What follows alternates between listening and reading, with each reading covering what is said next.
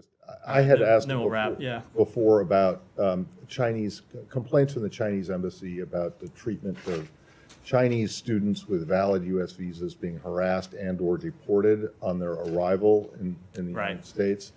Do you guys have anything more to say about that and, you know, how widespread an issue this is? I realize it's not uh, mainly a State Department concern once people arrive at a port of entry, but you, you do give the visas out, and if someone has a valid visa, Yeah. they should have an expectation of not, at least not being harassed. Let me say generally that uh, people-to-people ties are one area where we can work cooperatively and constructively with China, and it's something that we have sought to increase.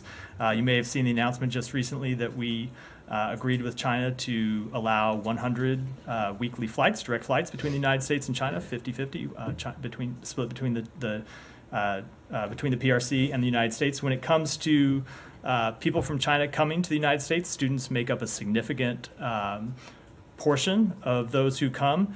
And my understanding, you're right that it is not primarily a state matter when it comes to this question of people being detained uh, or denied admission. But my understanding is that the uh, percentage of Chinese students who have been detained is less than one tenth of one percent, and that overall the percentage has been stable over the past few years.